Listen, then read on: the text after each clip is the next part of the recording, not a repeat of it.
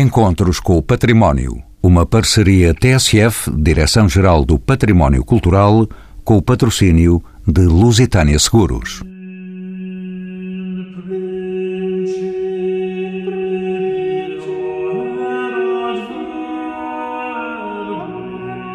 Em novembro de 2015, assinalaram-se quatro séculos de utilização do edifício onde o Parlamento Português está sediado há 181 anos.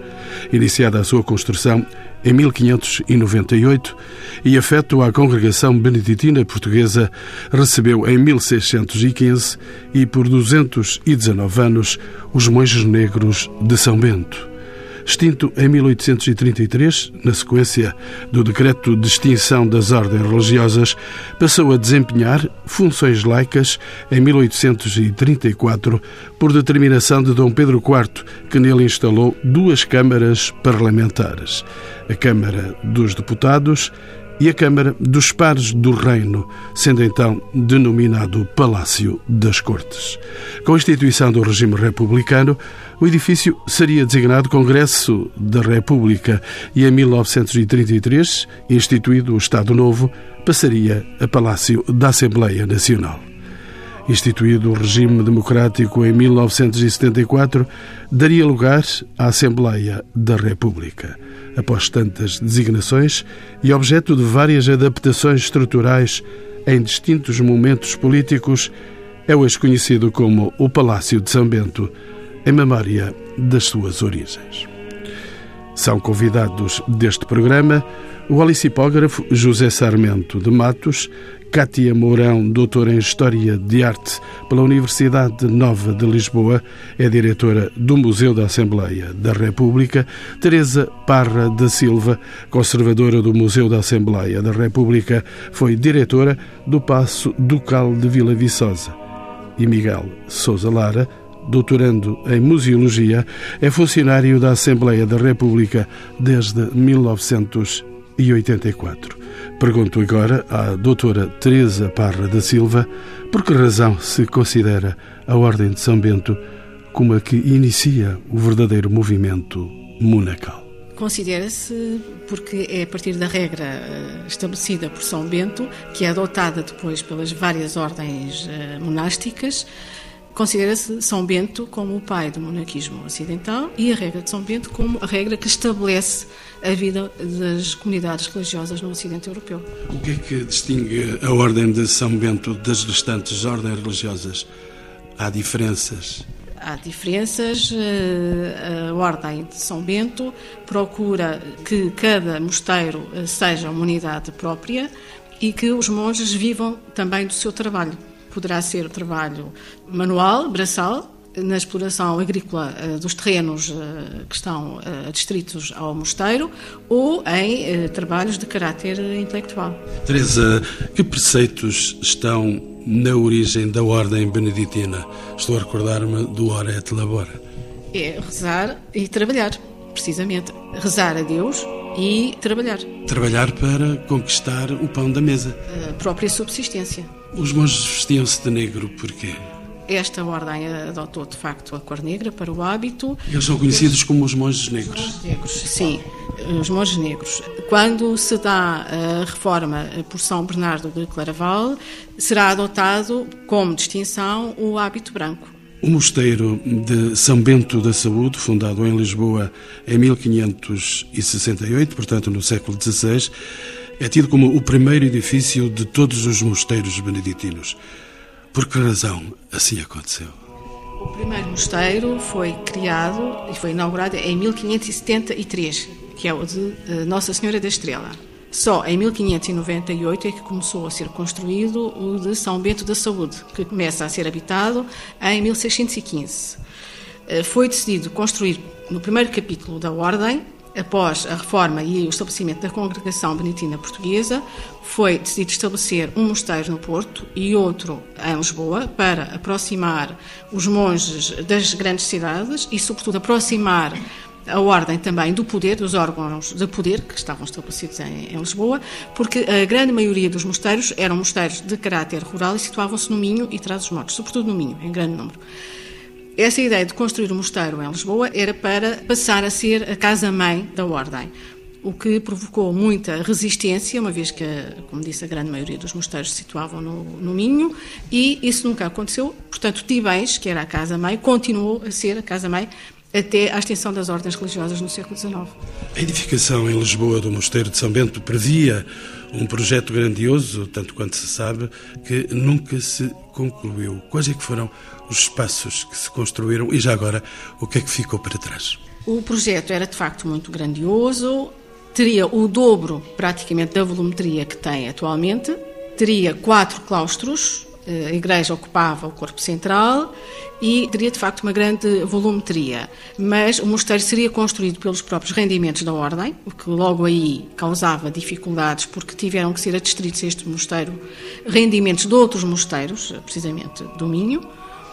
E, portanto, a Ordem teve dificuldade em conseguir depois os rendimentos para a conclusão do edifício.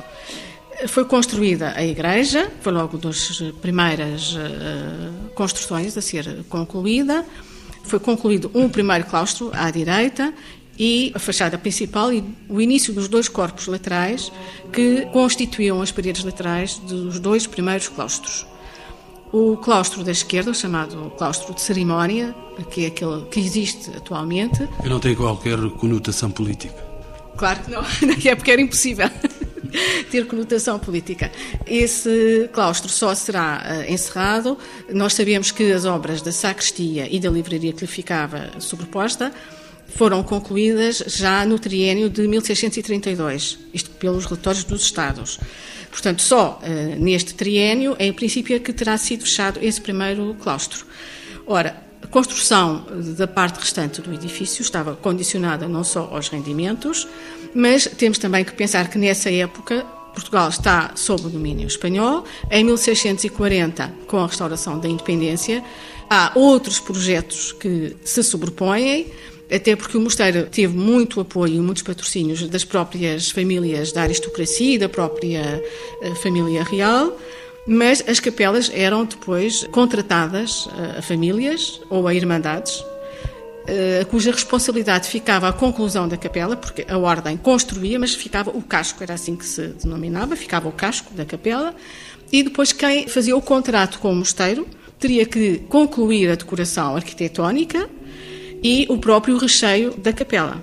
Sabemos que a Capela Mor, que seria a obra-prima do mosteiro, foi contratada com os marqueses de Castelo Rodrigo, mas que nunca viria a ser concluída, o que também eh, acabou por limitar muito os recursos, porque eh, o contrato era bastante volumoso, não era? Com eh, o Marquês de Castelo Rodrigo, a partir do momento em que ele foi como embaixador do rei de Espanha para Roma, teve que fazer eh, outras despesas, porque as embaixadas eram custeadas pelo próprio embaixador, deixou de pagar o contrato ao mosteiro e o mosteiro, claro, que ficou também sem esses rendimentos. Vamos já voltar a falar sobre essas relações entre os poderes, o poder político e o poder relativamente religioso. Nova presença no programa. José Sarmento de Matos, o licipógrafo de serviço nos encontros com o património. Bem-vindo de novo, José Sarmento. Que tempos vivia Lisboa à data da instituição e construção do Mosteiro de São Bento da Saúde? Era uma terra pacífica em esse tempo? Vamos lá ver. O Mosteiro de São Bento insere-se eh, num projeto global de afirmação política da coroa do Filipe. Com, juntamente, São Vicente Fora, Santos o Novo, o Desterro, o Colégio de Santo Antão, hoje em dia é o Hospital de São José, e o Mosteiro de São Bento, são construções que introduzem em Lisboa, e todas elas ligadas ao mesmo arquiteto, Baltasar Alves, são construções que introduzem em Lisboa uma escala gigantesca, que não havia, não é? daquela maneira, que tem a ver com toda uma visão política da posição de Lisboa, mesmo dentro da própria estrutura da monarquia dual, ou da monarquia da Casa da Áustria. E isso é muito importante porque há uma, uma forte componente uh, lisboeta que apoia a integração e a, e a subida ao trono do Filipe, e que tem à cabeça, evidentemente, ou vai ter à cabeça o Gustavo de Moura, e ele está ligado à construção destes edifícios todos. essa uh, visão arquitetónica tem a ver com a definição de novos padrões arquitetónicos, de que o intérprete vai ser o Baltasar Alves, que tinha estado em Itália, etc, etc. E vai constituir toda uma nova visão em que Lisboa está ligada a um projeto de poder que o Cristóvão de Moura defende, e outros projetos ele tinha, que fosse ou que pudesse vir a ser a capital do Império da Casa d'Áustria. É evidente que tudo isso vai ser posto em questão, poucos anos depois, não é? em 1597, com a derrota da Invencível Armada. Não nos podemos esquecer que a Invencível Armada só é possível porque junta a Armada Castelhana e a Armada Portuguesa. E por isso é a maior armada que alguma vez se juntou. E a destruição, a derrota da Invencível Armada pelos ingleses, da Rainha Isabel, vai determinar digamos, o tornar muito difícil a ideia de, a partir de Lisboa, se conseguir um domínio total e efetivo das linhas marítimas, ou seja, do Atlântico e tentar que não deixar nem ingleses nem holandeses nem poderem chegar nem à América do Sul nem à Índia. Falha. E eles vão chegar e começam os problemas todos na Índia logo a seguir, na Índia portuguesa e, inclusivamente, na América. Portanto, temos que perceber porque é que é evidente que a restauração é importantíssima no sentido, mas há uma aposta impressionante na década de 90 que logo a seguir começa a desvanecer-se. E desvanece sobretudo com a morte de Baltasar Álvares em 1524 e com a morte, do, com certeza, do, do Cristóvão de Moura, que o seu mosteiro era São Bento, porque ele, o Cristóvão de Moura dá muito dinheiro, ele está ligado à construção deles todos. Mas, no caso de São Bento, era o seu panteão da sua família. A Capela Morte de São Bento era o panteão, era destinada a panteão, que nunca chegou a ser, não é?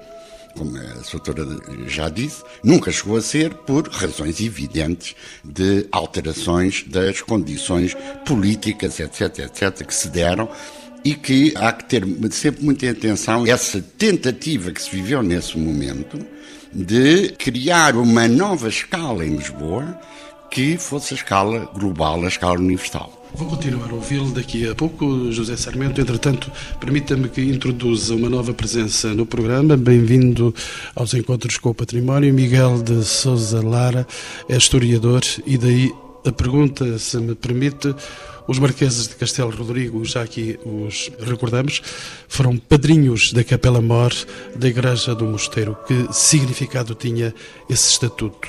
Eles pretendiam com isso ter uma morada definitiva, a capela subterrânea, chamado Carneiro da, da, família, para ter uma jazida subterrânea, para ali acondicionarem os membros da família a partir de Dom Manuel de Moura Corte Real, Francisco Moura Corte Real e todos os descendentes, não havendo eventualmente, como aconteceu, a restauração daí a 20 anos. O contrato, salvo erro, foi em 1619, portanto, cerca de duas décadas depois, tornou-se inviável.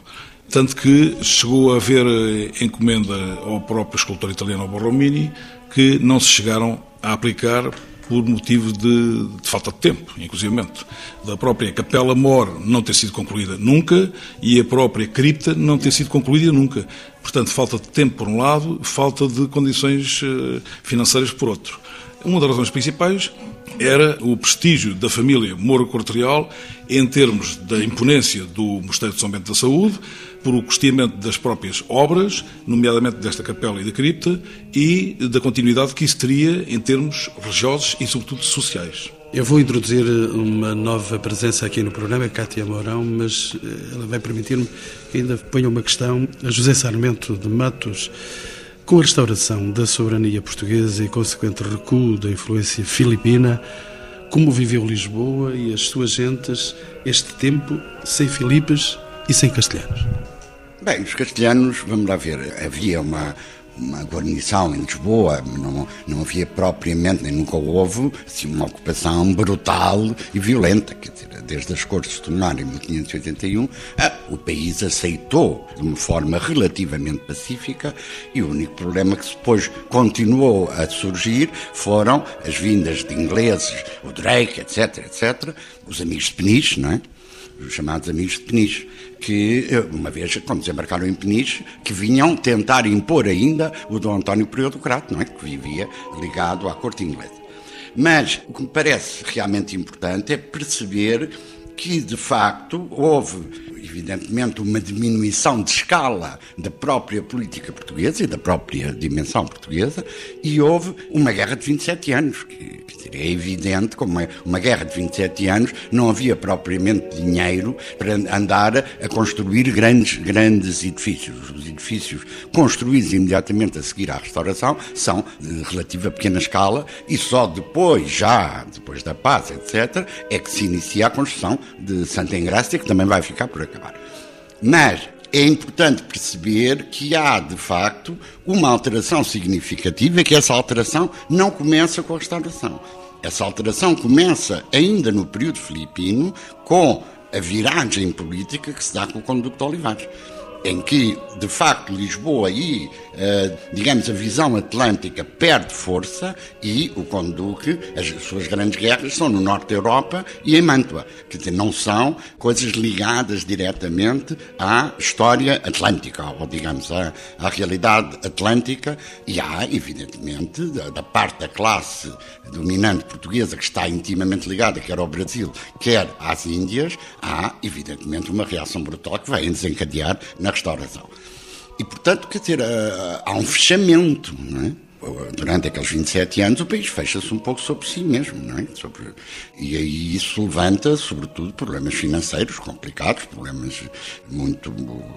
Há escolhas que são feitas, não é? Há escolhas e há, sobretudo, a emergência definitiva, quer da Inglaterra, quer da Holanda, quer mesmo da França, que são os agentes mais fortes na própria restauração. Quer dizer, a restauração não poderia ser feita sem o apoio de franceses, ingleses, os holandeses, mais complicado por causa do Brasil, mas de qualquer maneira, aliás, tentaram fazer um, um tratado com Portugal em, em que, eh, parece um pouco certas coisas que passam hoje em dia, a gente só apoia isto, mas não apoia aquilo.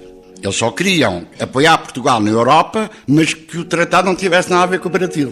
Portanto, porque eles tinham uma parte do Brasil tomada, não é? A parte de Pernambuco, etc., cá de cima tinham aquilo conquistado, que depois deu aquelas guerras entre Portugal e no Brasil, mas foram guerras muito localizadas. No Brasil, para libertar toda a zona eh, e depois a zona do Maranhão, onde estavam os franceses. É? Importantes eram os problemas de caráter financeiro e também Miguel Sousa Lara, museólogo, deixe-me perguntar-lhe: cessaram entretanto os benefícios dos marqueses de Castelo Rodrigo ao mosteiro de São Bento da Saúde. Como é que reagiu a comunidade dos monges beneditinos a este período de fracos recursos? Quando não há pão?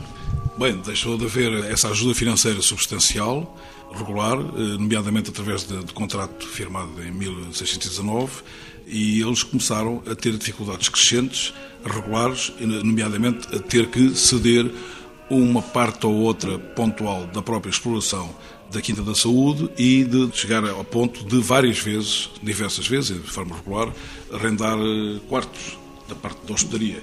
Eh, mas eu, nesse propósito específico, daria a palavra, se, se assim posso, à minha colega Teresa Parra da Silva, porque é um detalhe que ela conhece mais do que eu. Todas as palavras o mosteiro eh, ficou de facto sem esses rendimentos e, como o meu colega já referiu, a situação vai agudizar-se sobretudo no século XVIII e o mosteiro vai desenvolver projetos de urbanização na sua cerca, vai construir casas para uh, alugar, precisamente para obter rendimentos. Curiosamente, para construir essas casas, e há documentação uh, da ordem que nos uh, documenta isso, que nos informa sobre isso, o mosteiro contraiu vários empréstimos que foi pagando ao longo de anos e contraiu esses empréstimos por todo o país. Há casos de, de empréstimos, por exemplo, no Porto, para construir essas propriedades, para alugar e obter assim rendimentos que lhe permitissem a subsistência. Apesar do mosteiro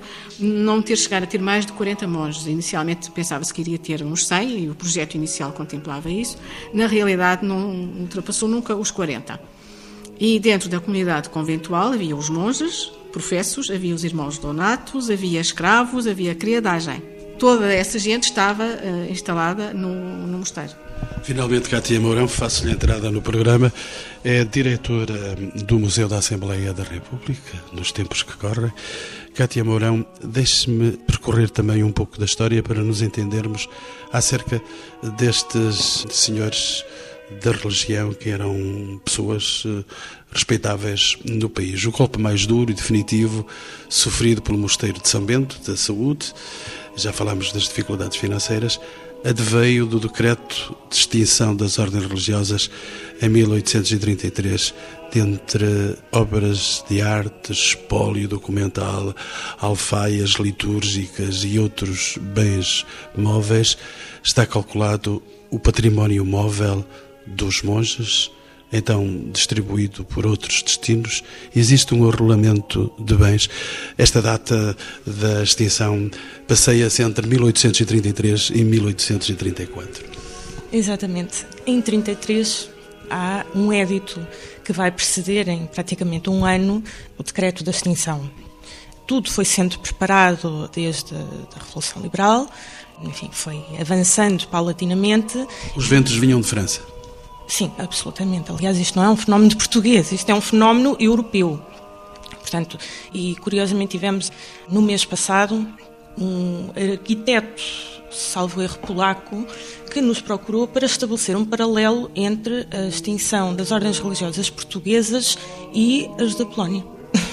Portanto, isto é de facto um, um fenómeno muito mais alargado hum, do que nós temos normalmente ideia. Portanto, em 33 começa-se a preparar a extinção.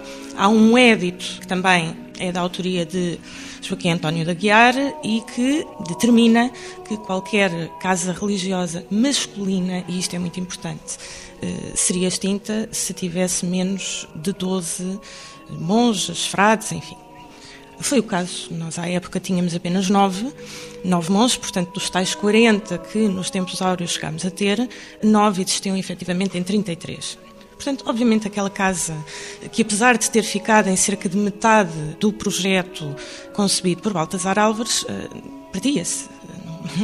Eh, estava relativamente subaproveitada, apesar de, no período pós-terremoto, e este também é extremamente importante, porque vai modificar completamente a vivência do próprio mosteiro. O mosteiro já está com várias ocupações. Uma delas, e talvez a mais importante e a mais prolongada no tempo, foi a eh, da Torre do Tombo só saiu nos anos 90, precisamente para a Alameda das Universidades. Portanto, já havia ali um, uma vida uh, bastante diferente do que tinha sido até aí. A minha colega ainda há pouco referiu que no século XVIII e sobretudo em meados do século XVIII já tinha havido uma mudança, havia mudança financeira, mas eh, é o terremoto que vai impor a grande mudança na vida e até na abertura dos monges à, à comunidade, porque o Marquês de Pombal obriga, e há mesmo um, um despacho do Marquês de Pombal a obrigar os monges a acolherem os desvalidos do terremoto. Os monges não estavam de todo sozinhos no mundo? Não estavam, mas curiosamente, uma ordem monástica como a, a de São Bento não tinha uma vocação eh, especialmente para este tipo de trabalho com o público. O monge é eh, de recolhimento, é de introspeção, é de orar e de trabalhar para uma subsistência uma autossubsistência. Uh, e aqui foi, de facto, introduzida uma nota com o terremoto de mudança. E, portanto, praticamente, eu quase me atreveria a dizer, de uma vivência monástica passa-se para uma vivência conventual, o que é estranho à ordem. Mas, enfim, voltando a 33, há de facto a extinção daquele cenóbio em específico e há a determinação após uma procura que enfim, não recaiu imediatamente neste edifício. O primeiro até foi indigitado São Vicente de Fora, talvez não por acaso, eh, uma obra também do mesmo autor, mas eh, finalmente lá se encontra a logística necessária neste espaço em que se dizia exatamente, escrevia-se exatamente que era um edifício que, por ter espaços simétricos, uma planta quadrada, se eh, proporcionava condições para distribuir equitativamente pela Câmara dos Deputados, mais antiga, e a Câmara dos Pares do Reino, mais recente, criada por Dom Pedro IV. Cátia Mourão, deixe-me agora perguntar e pedir um retrato a José Sarmento, um retrato desta Lisboa diferente agora no século XIX. Como é que viveu Lisboa este período anticlerical do século XIX, se posso assim classificá-lo, que vai da extinção das ordens religiosas à instituição laica do poder político, a implantação da República Portuguesa. De facto, a extinção dos conventos foi qualquer coisa de uh, muito complexo na vivência da cidade de Lisboa, porque de repente, de um dia para o outro, foram extintos uma imensidade de conventos, alguns de uma dimensão, como o caso de São Bento, ou como o caso do Desterro, como outros, São Vicente, etc. Sobretudo os, os masculinos, porque os femininos só foram definitivamente extintos quando morreu a última freira. Houve alguns que tiveram só com uma freira. E agora estou a trabalhar sobre o convento de Santa Joana, que esteve anos com duas, dois, depois uma, uma freira. Era o privilégio das mulheres nesse tempo? Sim, era, era mais bem tratado do que elas tinham. Agora, é que isto eh, revolucionou a própria utilização dos sítios públicos, não é? Para que é que foram usados os conventos? Hospitais, quartéis e, neste caso, a Assembleia da República centro do poder político. Ah, ah, mas ah, isso, começou, isso começou muito antes da extinção dos conventos. Porque logo a seguir ao terremoto, como sabe, foram expulsos os jesuítas. Ora, imagino que os jesuítas deixaram em Lisboa um dos maiores edifícios que havia em Lisboa, o Colégio de Santo Antão e deixaram o Colégio São Roque. Eram as grandes amizades que os jesuítas mantinham com esse senhor chamado Marquês de Pombal. Sim, sim. Portanto, uh, e o Marquês de Pombal, na altura, ainda em 51, antes do terremoto, houve um enorme incêndio no Hospital Todos Santos. E o Hospital Todos Santos, parte das enfermarias foram alojadas no Convento do Desterro. Eu fiz o estudo do Convento do Desterro agora há pouco tempo e é muito interessante perceber as obras que eles lá fizeram, os ajustamentos, etc. A tropa. Portanto, Primeiro o hospital e depois um quartel.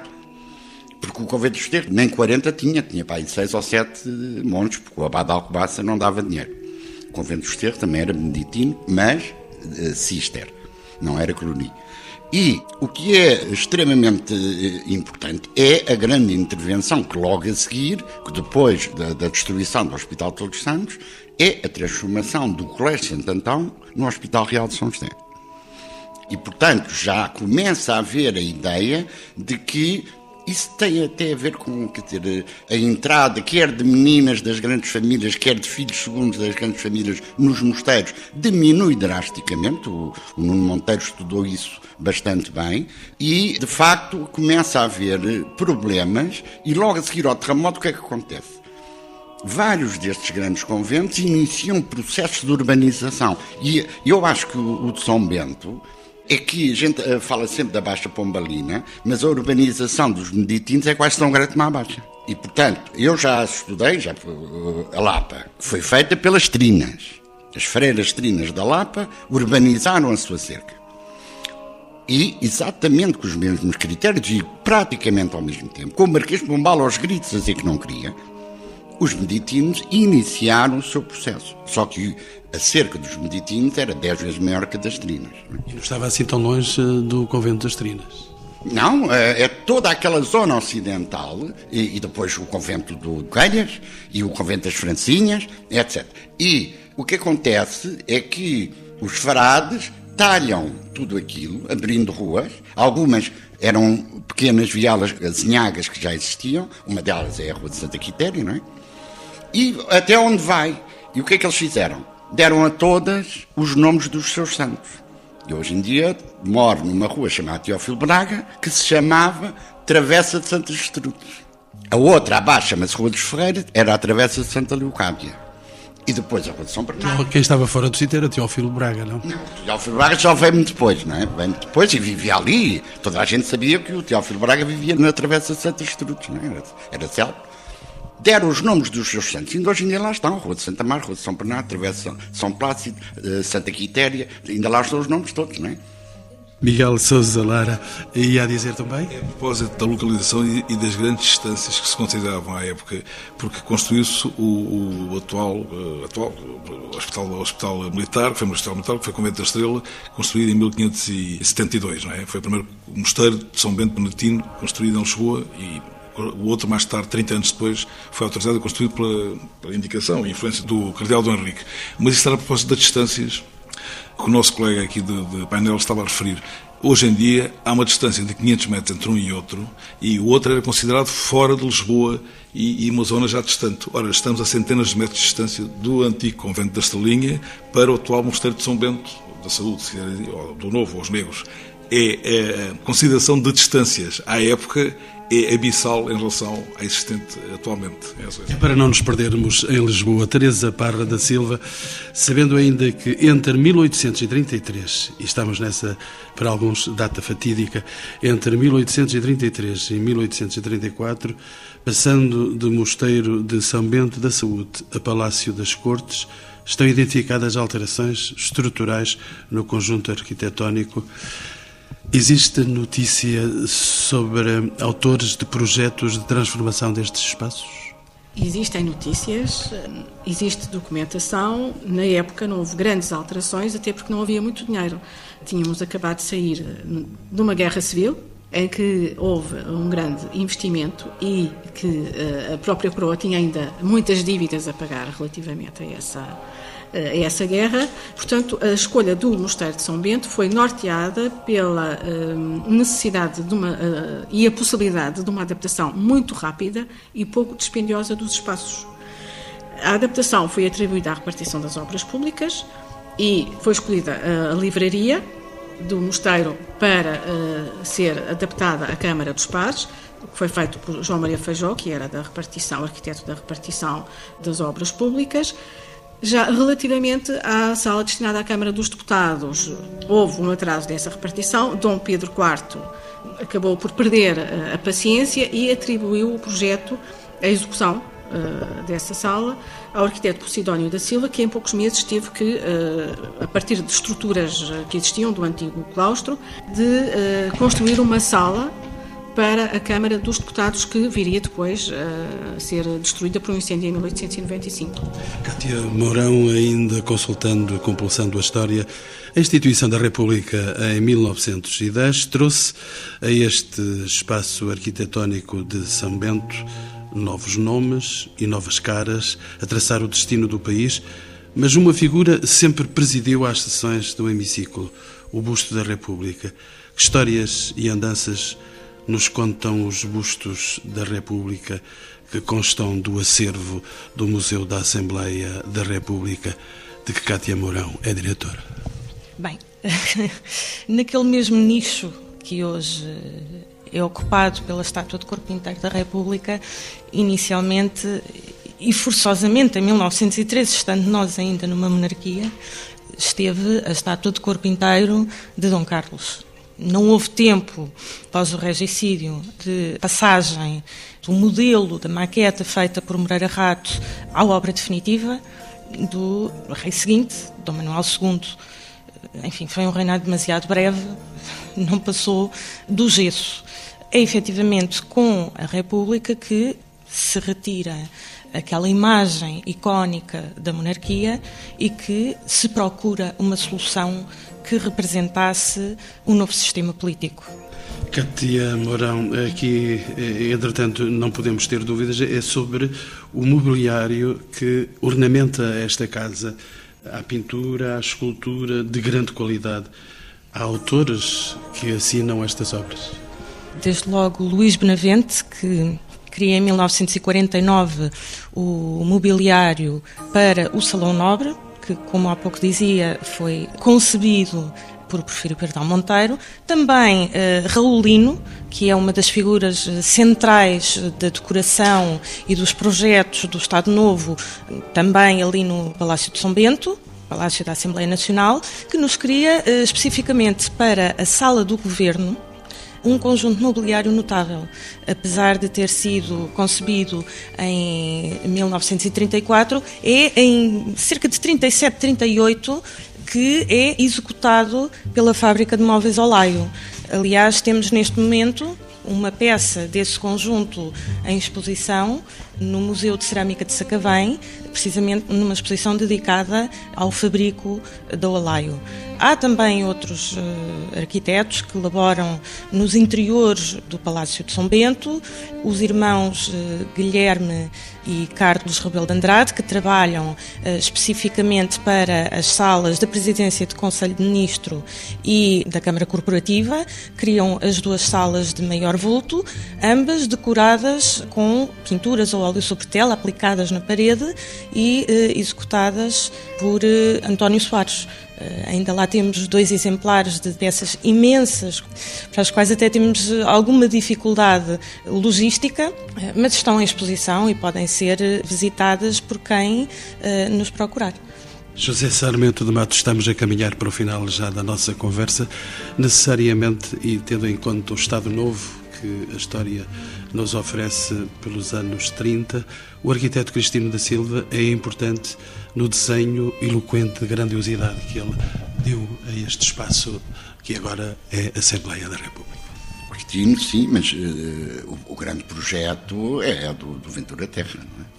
Projeto que é feito ainda uh, no princípio do século, não é? Eu, isto até é mais para a sua autora do que para mim, mas depois há uma série deles, eu andei ali divertidíssimo no Palácio de São Bento com o arquiteto Martins Barata, e ele a dizer-me, o pai dele a pintar aqueles painéis todos que estão na escadaria, e ele ao lado, e que há um dele que ele até serviu de, de modelo porque o, o, que o pai fazia todos aqueles painéis de todo esse sentido curativo da grande escadaria, etc. Agora, a principal figura do ponto de vista arquitetónico, o autor da grande fachada, etc., é o Ventura Terra, não é? Eu queria, se não se importa, chamar a atenção para um ponto que há sempre uma enorme confusão uh, em Lisboa, que é a designação da Rua do Poço dos Negros. A Rua do Poço dos Negros dizem, e repete em todo o lado, que havia ali um poço onde eram atirados os escravos negros. Isto é um, um disparate total. Os escravos negros, como se sabe, a primeira coisa que se fazia era batizá-los. E uma pessoa batizada não podia ser atirada para um poço. Em segundo lugar, os negros são os padres de São Bento. É o poço dos padres negros. Eles tinham um poço ali naquela zona que eles facultaram a autorização para todas as pessoas irem lá buscar água. Portanto, porque eh, na zona ocidental de Lisboa o problema da água foi sempre um problema gravíssimo, por isso é que depois fez o aqueduto já exatamente para a zona ocidental de Lisboa, não para a zona oriental. E, portanto, as fontes de abastecimento de água eram uh, extremamente restritas. E é evidente que qualquer poço que existisse, e há por ali afora a marcação de poços, eram feitos para este caso do, do poço que ali estava no terreno dos meditinos, que eles forneciam a água gratuitamente às pessoas que se podiam lá abastecer. E por isso era chamado o Poço dos Padres Negros. Os Padres Negros eram eles. É o Poço dos Negros. Convém dizer isto porque se repete à saciedade este disparate em termos da, da toponímia daquela rua específica. Em relação àquilo que me tinha falado sobre a grande obra que é só terminada com o Estado Novo, não é? Mas eh, ela começa uh, muitos anos antes, o projeto do Ventura Terra é muito anterior ao Estado Novo. É o Estado Novo que se arvorou, só não acabou o Palácio da Ajuda, arvorou-se que ia terminar as obras todas, Santa Engrácia, São Bento, etc. etc. E, e não, não, claro que não terminou não São Bento. Uma varanda que não foi terminada. Era para ser transformada num acrotério, com o projeto do Marques da Silva, não do Cristino da Silva, que esse foi, sobretudo, responsável pela zona de proteção, como era designada à época, portanto, a urbanização naquela zona envolvente, a escadaria. Exatamente. Aquele jardim, com aquela lindíssima grupo escultórico, muito Estado Novo, muito Estado Novo, não é? A família, não é? E eu uma vez fiz uma comparação muito engraçada, porque elas são quase simultâneas, e aquilo é uma versão do almoço do Trolha de Júlio Pomar. Só que o almoço do Trolha estão vestidos de trolhas. E ali estão nus. E as pessoas nuas não têm classe, não têm grupo social. Portanto, isto é ideológico. Miguel Sousa Lara, sobre Cristina. A propósito da pergunta sobre Cristina Silva e o arquiteto Cristina Silva e em relação ao Miguel Ventura Terra e aos outros todos. Não sei se haverá muitas obras ou se haverá mais alguma obra de grande volume e de grandiosidade no país inteiro ou noutros países que tenham atravessado três regimes políticos: monarquia constitucional, República e Estado Novo, e ter perdurado com muitos arquitetos e muitos engenheiros, dezenas de arquitetos e engenheiros, cerca de 50 anos. Vamos fechar. O primeiro projeto, o do Ventura, quer dizer, o grande projeto, nunca foi. Ao mesmo tempo, isto é significativo do próprio respeito que havia pela figura do Ventura Terra, não é? Quer dizer, o projeto dele foi mentido. Aliás, isso é defendido na memória descritiva que Porfírio Pardal Monteiro faz em 1934 sobre a remodelação do espaço que à época do mosteiro tinha sido o coro alto da igreja, que o Ventura Terra converte em sala de recepções, que nunca é de facto concluído com o próprio Ventura Terra e tampouco pelo Marques da Silva, que tirocinou com ele e, e efetivamente fez eh, a maior parte da conclusão eh, com alterações pontuais eh, ao projeto do Terra. E é finalmente o Pardal Monteiro que vai respeitar, e curiosamente, isto é, é uma coisa extremamente interessante, ele escreve na memória descritiva que se considera discípulo de Ventura Terra e, portanto, respeita a obra de Ventura Terra naquele que vem a ser o Salão Nobre da Assembleia Nacional. Vamos ter que terminar a nossa conversa por aqui. Entretanto, novembro de 2015 deu início à celebração dos 400 anos do lugar de São Bento em Lisboa. Naturalmente, quando pensamos na Assembleia da República, estamos a ouvir o broá daquela casa que se designa de Casa da Democracia. Quem quiser ver esta casa não é só pela televisão, pode vir ver esta casa, Miguel. Basta consultar o site do Parlamento, www.parlamento.pt, ir ao item Visitas Guiadas, por um lado, e inscreve-se tendo que aguardar mais algum tempo, ou seja, umas semanas ou uns meses, para incluir um grupo de visita guiada, eh, normalmente grupos de estudantes ou de escolas ou de universidades. Há outra hipótese, que é, nesse site também, inscrever-se no último sábado de cada mês, todos os meses, excetuando o mês de agosto e o mês de dezembro. Estamos no Natal em dezembro e o país fecha em agosto, não é? Para férias.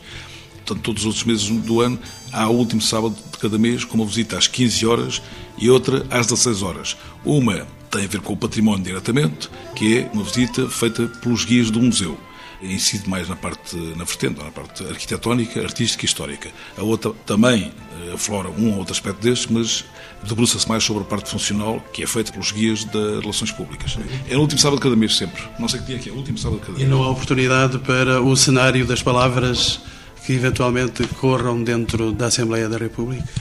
Isso seria, eventualmente, para um museu de gestualidade que ficou em Águas de Bacalhau e que, se calhar, seria um projeto utópico.